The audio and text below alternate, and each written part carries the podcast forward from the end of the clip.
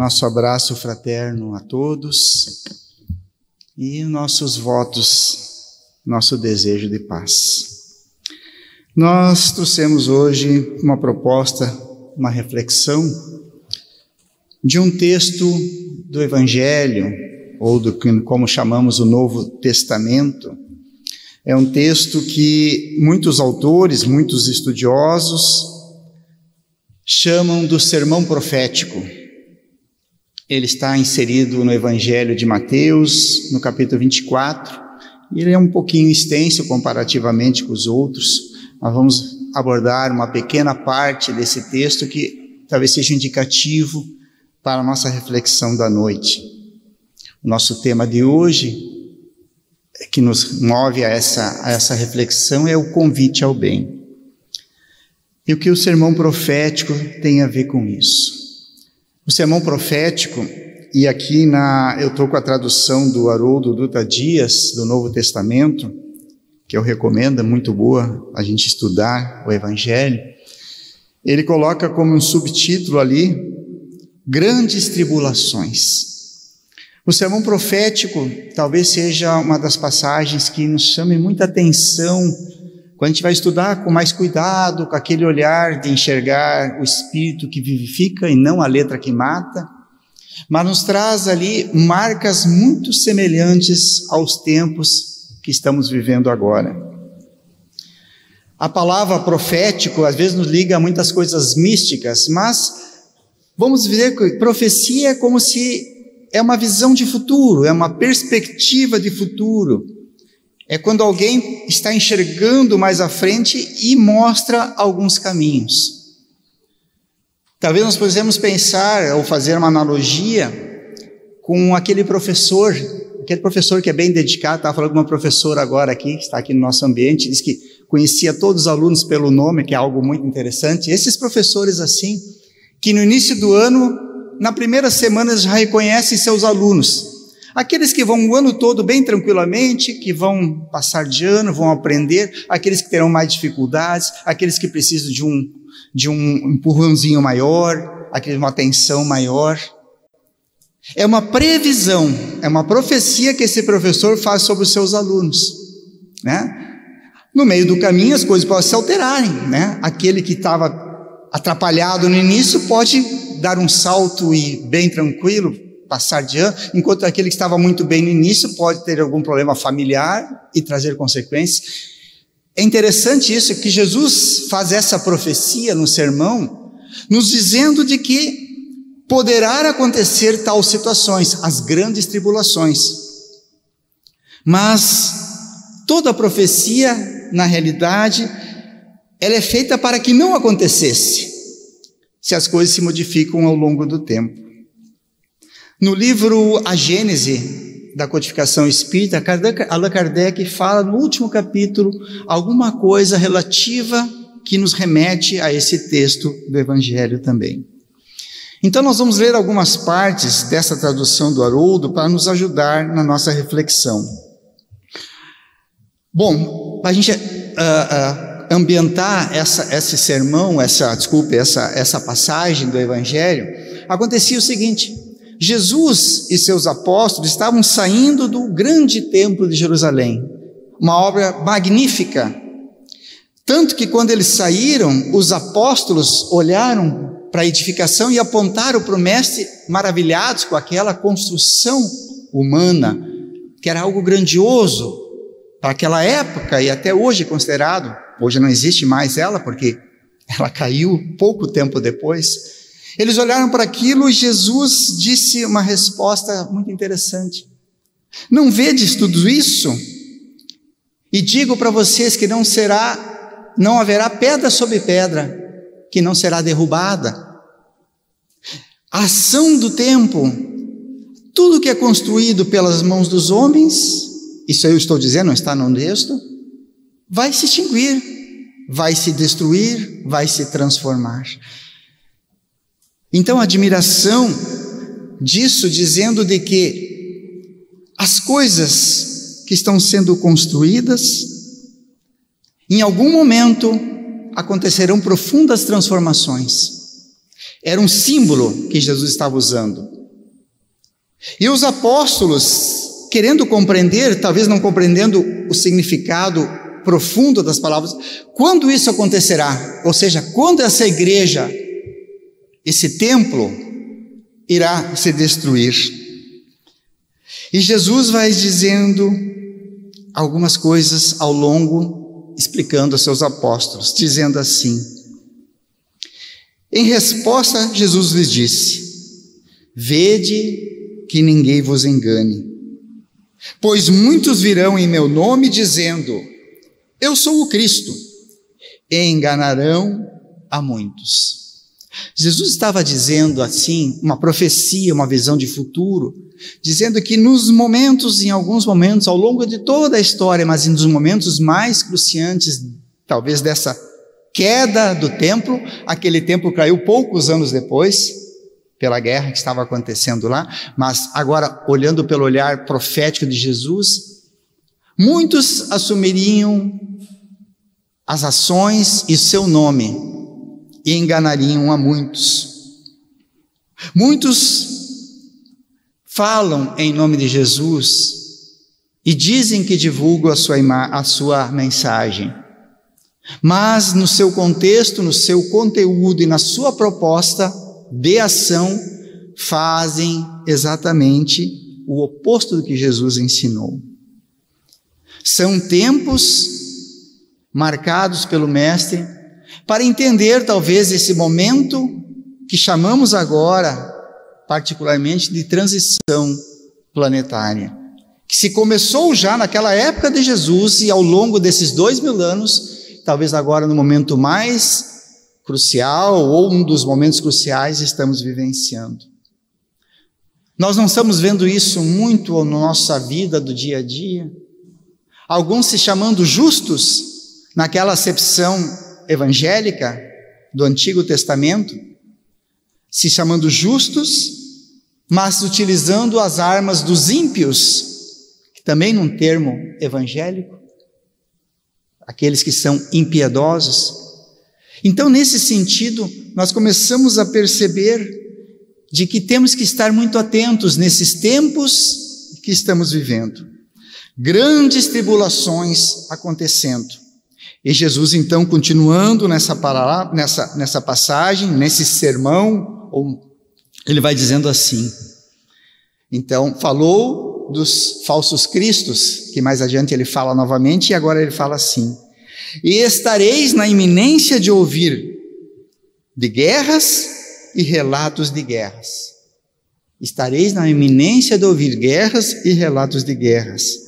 Mas não vos alarmeis, pois é necessário acontecer essas coisas, guerras e relatos de guerras mas ainda não é o fim, disse Jesus. Novamente, estamos trazendo esse sermão para os nossos dias atuais. Guerras e relatos de guerras. Constantemente vivemos as duas agora da moda, desculpe a expressão, moda, porque é só para dizer que estamos na atualidade, na mídia, da Ucrânia e agora ali no Oriente, na Palestina. Mas isso está mostrando essa guerra e relatos de guerra, de que o ódio ainda está ainda está fermentando nos nossos corações. Porque o ódio se espalha como uma erva daninha. Aí parece que a gente consegue enxergar que não, agora vai parar com isso. E as coisas continuam. Eu, particularmente, não vivenciei uh, presencialmente, porque ainda não estava encarnado, ao final da Segunda Grande Guerra, quando a humanidade despertou daquele pesadelo terrível, daquela mortandade, daqueles genocídios, e parece que saiu dali uma humanidade aparentemente diferente, dizendo: Nós nunca mais queremos isso, não queremos mais viver isso na, na terra. Pouco tempo depois, se estabeleceram outras e outras e outras guerras. E Jesus disse ainda ao final desse trecho: Mas isso não é o fim ainda. Por quê? Porque nós ainda teremos muitas convulsões entre nações, entre povos, e entre pessoas e entre famílias. Ainda fermenta dentro do coração, como falamos, a semente do egoísmo, a semente do orgulho, do ódio, da discriminação. Mais adiante, pulando um pouquinho, Jesus vai dizer assim: Nesses tempos, muitos se escandalizarão. Ele está dizendo, nesses tempos, que ele estava prevendo, muitos se escandalizarão, entregarão uns aos outros e odiarão uns aos outros. Muitos falsos profetas serão levantados e enganarão a muitos. E por multiplicar a iniquidade, o amor de muitos esfriará. Aqui está o cerne, talvez, da nossa fala de hoje. Quando Jesus fala desse multiplicar a iniquidade, ele está falando dessa perversidade que nós vimos campear no meio social que estamos vivendo. E isso se traduz pelas injustiças que nós enxergamos, as desigualdades, os preconceitos, as facciosidades, essas divisões que nós criamos entre nós que provocam as as inimizades e as guerras. É interessante se vocês perceberem, ou pelo menos eu percebo assim, e aí serve como uma reflexão para nós. Há um tempo atrás, não muito tempo longe, nós vimos que as pessoas tinham muito cuidado em falar alguma coisa, em não ofender ao outro, em ter cuidado em expor as suas ideias com medo de serem recriminadas. E são ideias às vezes negativas em relação ao outro, em relação a algumas coisas. Vocês não perceberam que agora as pessoas não têm mais esse freio, estão colocando tudo que querem, o que pensam na frente, discriminando, ofendendo, sem uma preocupação maior? É uma percepção que eu tenho, não sei se ela é completamente real, mas nós vamos perceber que o mal agora já não se disfarça mais, ele não se esconde mais como estava se escondendo há tempo atrás. Kardec tem um, no livro Obras Póstumas uma frase que eu acho muito interessante, que o bem é tão forte que o mal se disfarça de bem para poder se inserir na sociedade e penetrar. E é interessante isso, só que agora nós estamos percebendo que ele não está mais disfarçado. Ele se apresenta como ele é. Na realidade, ele vira até manchete, vira notícia, vira mensagem passada pelo WhatsApp e é aplaudido por muitos inclusive por muitos daqueles que se chamam de bons, os justos. Por que que isso está acontecendo talvez nesse momento da nossa história da humanidade? Nós que estamos encarnados nesse período crucial desse processo de transformação. É Jesus que fala isso. O amor de muitos esfriará. Talvez essa seja a marca principal do nosso tempo. O amor que nós estamos ali tentando desenvolver se esfria frente à iniquidade, à injustiça. E a gente começa a se perguntar: vale a pena fazer o bem mesmo? Será que isso não é lorota das religiões, dos pensamentos espiritualistas? Será que vale a pena efetivamente praticar a caridade? Por que, que eu vou me preocupar com os outros se os outros não se preocupam comigo? É interessante, essas dúvidas às vezes surgem nos nossos pensamentos, no nosso coração, e se a gente agasalha essas ideais, ah, não, agora eu vou cuidar de mim, cada um cuide de si. Se a gente agasalha esse pensamento, aquele princípio de amor que nós estamos começando a desenvolver, ele esfria. Nós ficamos em dúvida se realmente o amor e o bem têm uma força, ou é o mal que vence.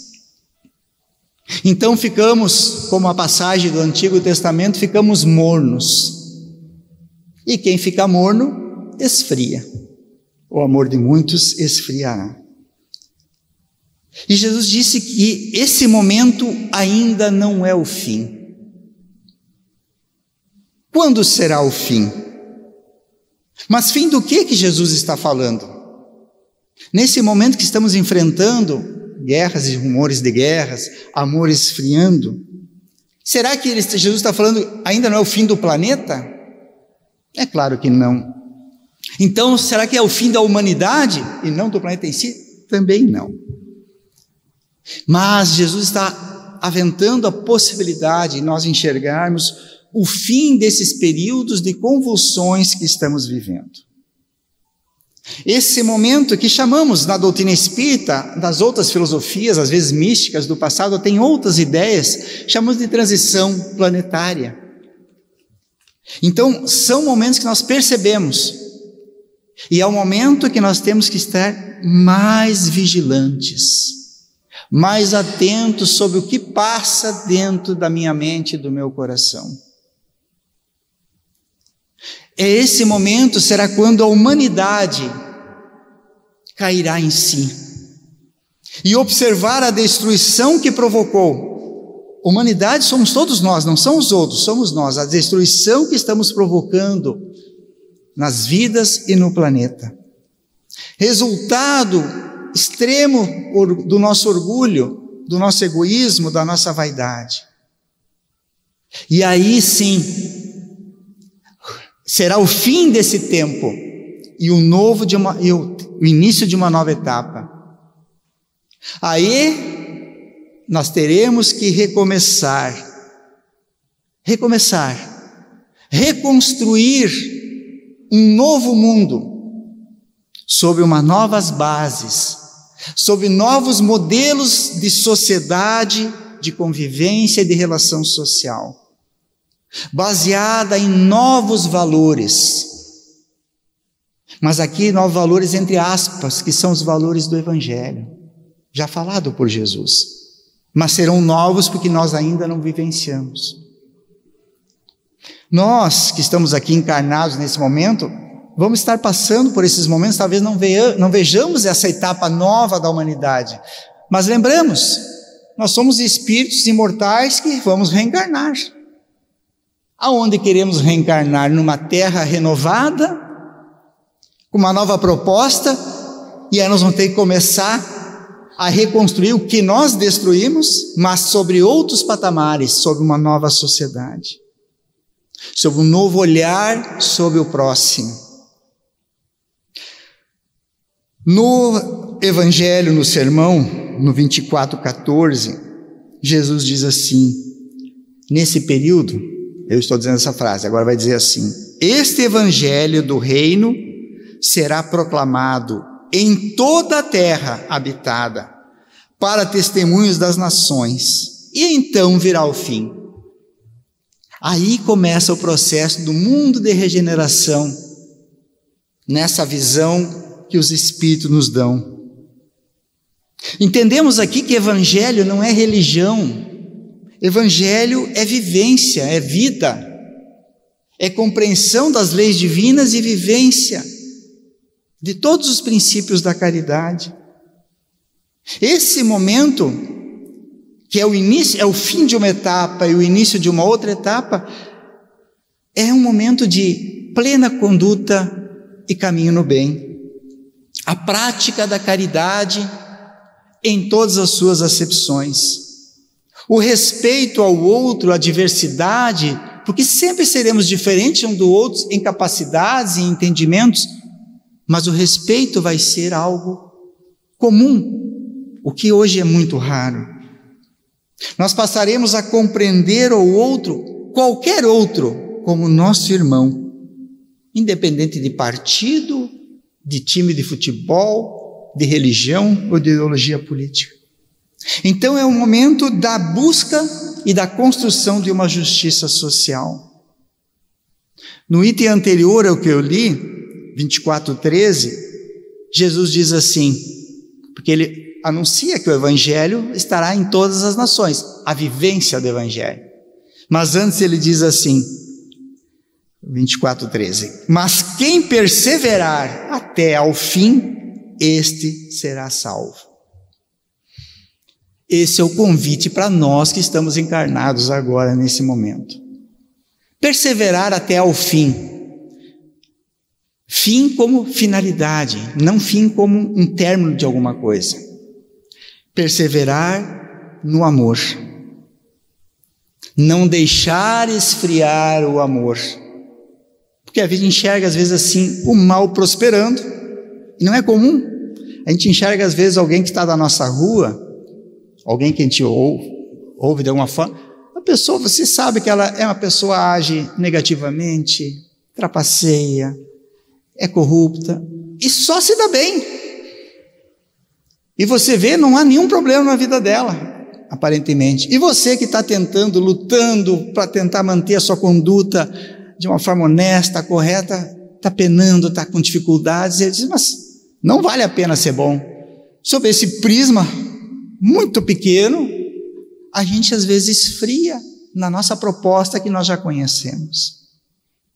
Então, perseverar para não esfriar no caminho do amor, no caminho do bem. Porque o fim é o objetivo, é a finalidade, é a nossa renovação, é a nossa salvação, no termo evangélico. Salvação aqui, no sentido de que você está no caminho de uma transformação profunda no espírito imortal que nós somos. Você estará apto a habitar a terra renovada, o mundo de regeneração, ou, na palavra evangélica, o reino de Deus. Ainda não será o mundo ditoso que os Espíritos nos explicam, mas será um mundo muito melhor de conviver do que esse que estamos vivendo agora. A gente fica pensando, isso aí parece tudo uma coisa meio fantasiosa, meio idealista, meio. Né? Como é que a gente vai enxergar isso? A gente já enxerga esse, esse avanço acontecendo. Nós temos que ter olhos de ver para que não desistamos daquilo que nós já identificamos como primordial para a nossa vida. Nós somos constantemente convidados pela vida a viver o bem. Então, falamos do sermão profético para trazer essa proposta, não só de Jesus, mas especialmente de Jesus para nós. Viver o bem, viver no bem e viver para o bem. No Evangelho de Lucas, no capítulo 14, ele fala de um convite. E ele diz assim: Jesus que diz isso: quando fores convidado, vai e reclina-te ao último lugar. Então nós somos constantemente convidados a esse caminho do bem diariamente, a cada minuto, a cada segundo. Se você identificou esse convite, não duvide, não titubie, não vacile.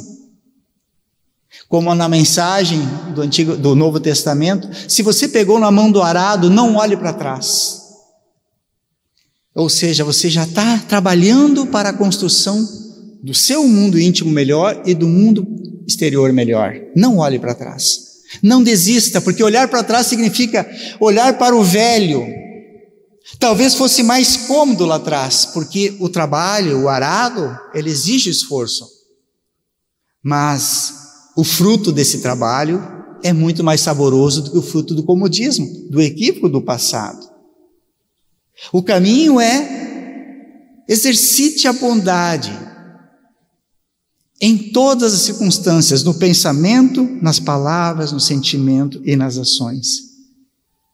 E como diz Lucas, Jesus, no texto de Lucas, ocupa o último lugar, ou seja, a humildade.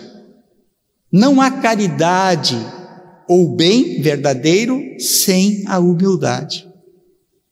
São as duas coisas andam juntas.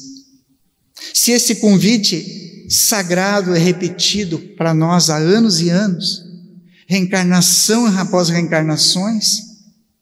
Por que talvez ainda não seguimos Ele de uma forma tão mais segura, tão mais firme? Nós ainda somos muito rebeldes, nós ainda somos muito orgulhosos, nós ainda temos muito egoísmo dentro de nós. E se nós não percebermos isso, isso vai ainda atrasando a nossa marcha, vai retardando a nossa evolução e vai cada vez deixando mais distante ainda a nossa felicidade. Emmanuel, comentando a passagem de Lucas que eu acabei de ler, ele diz assim, no livro Pão Nosso: No Evangelho de Jesus, o convite ao bem reveste-se de claridades eternas. No Evangelho de Jesus, o convite ao bem reveste de claridades eternas.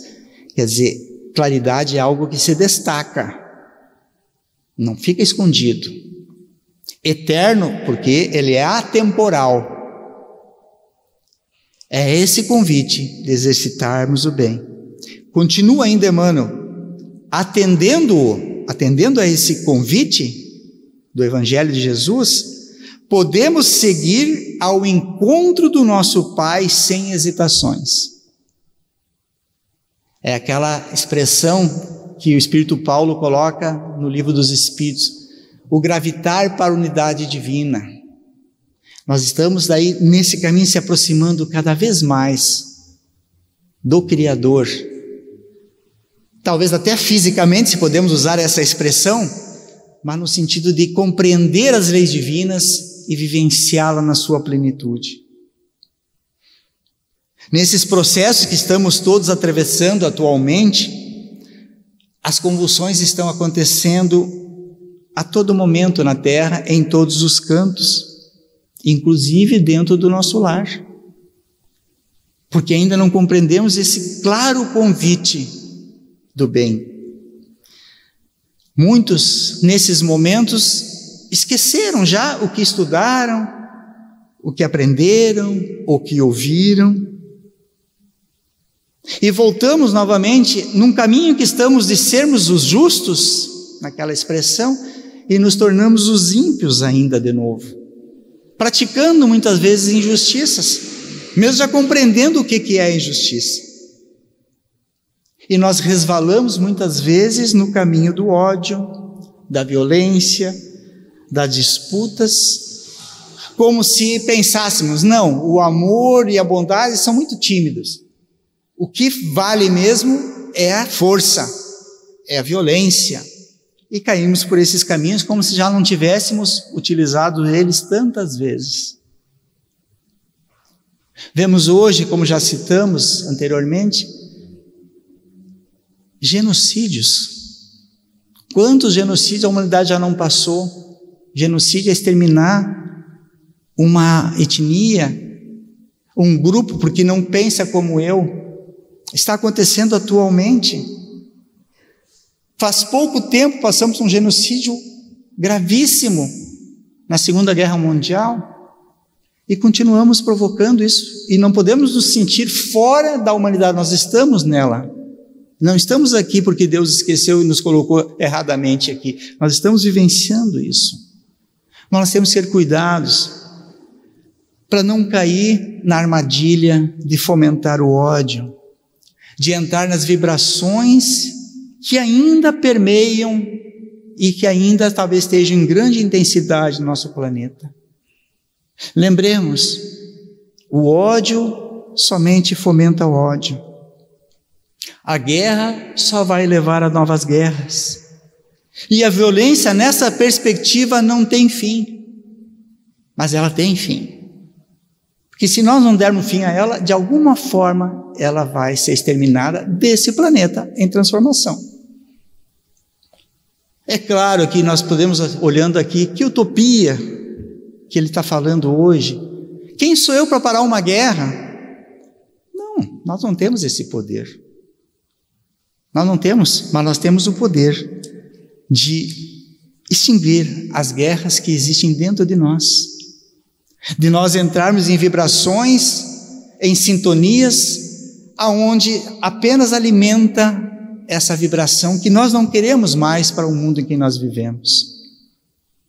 E aí nós temos que fazer o esforço de não deixar esfriar o amor que ainda está germinando, começando a germinar em nós, pacificando o nosso coração, não alimentando o ódio, seja através das informações que nos chegam, ou de espalhar informações que vão dar mais combustível ao ódio. Buscando não discriminar ninguém. Nenhum ser humano, nenhum ser vivo deve ser discriminado. Não agir jamais com violência em relação a nada. E desenvolver em si a tolerância. Dessa forma, nós estamos trabalhando a passos seguros para consolidar aquele amor que estava quase esfriando, ele reacender em nós. E aí a ação prática disso é fazer todo o bem que está ao teu alcance. Diminuir todo o sofrimento no próximo, que está próximo de você. Se você não consegue atingi-lo de uma forma material, através de conselho, faça através da prece, mas busque auxiliar ao outro no enfrentamento das suas dificuldades. Exercitando a compreensão da diversidade, entendendo que essa é a beleza do jardim, aquela expressão poética. As flores diversas que cada um de nós é desse, desse jardineiro divino e participando, contribuindo, apoiando pessoas, instituições que realmente desejam fazer o bem. Então, sozinho, eu posso fazer muito, mas também posso me associar a grupos que desejam praticar o bem. Seja uma instituição religiosa, uma instituição não governamental, seja no seu trabalho profissional, aonde você está, associe no trabalho do bem.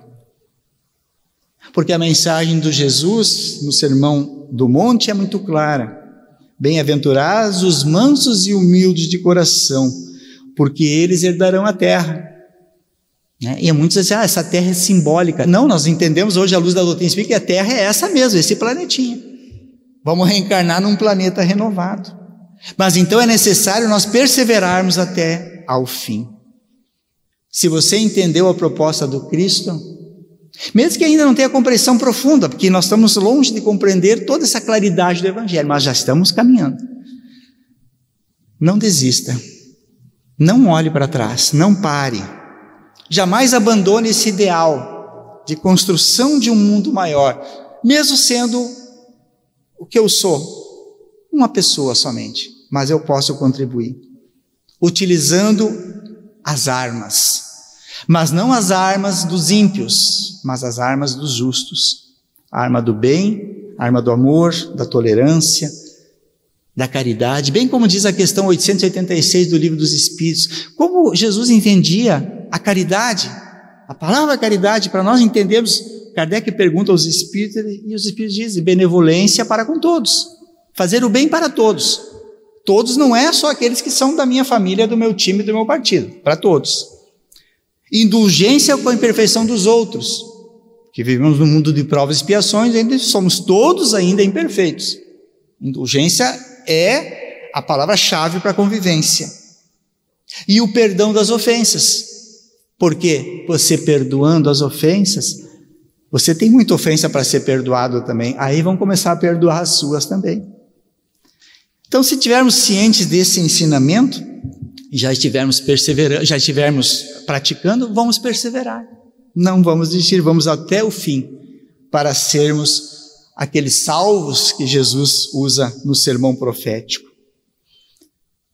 E quanto àqueles que não têm essa visão ainda, aqueles que ainda persistem, se comprazem no mal, na iniquidade,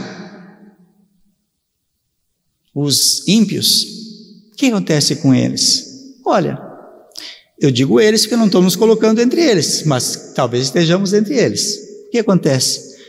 Terão outras oportunidades de reencarnar, não em planetas já mais equilibrados, mais estabelecidos como a Terra.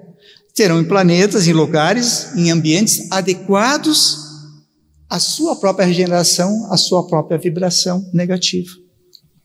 Então, nesse encerramento dessa nossa fala de hoje, não fiquemos desatentos. O convite do bem é constante, a todos, a todo momento.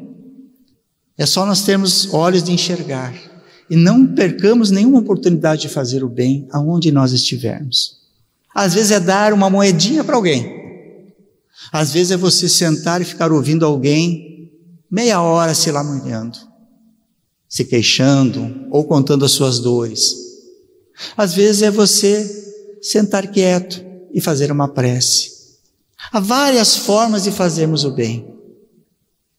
E nós temos que utilizá-las e fazê-las constantemente.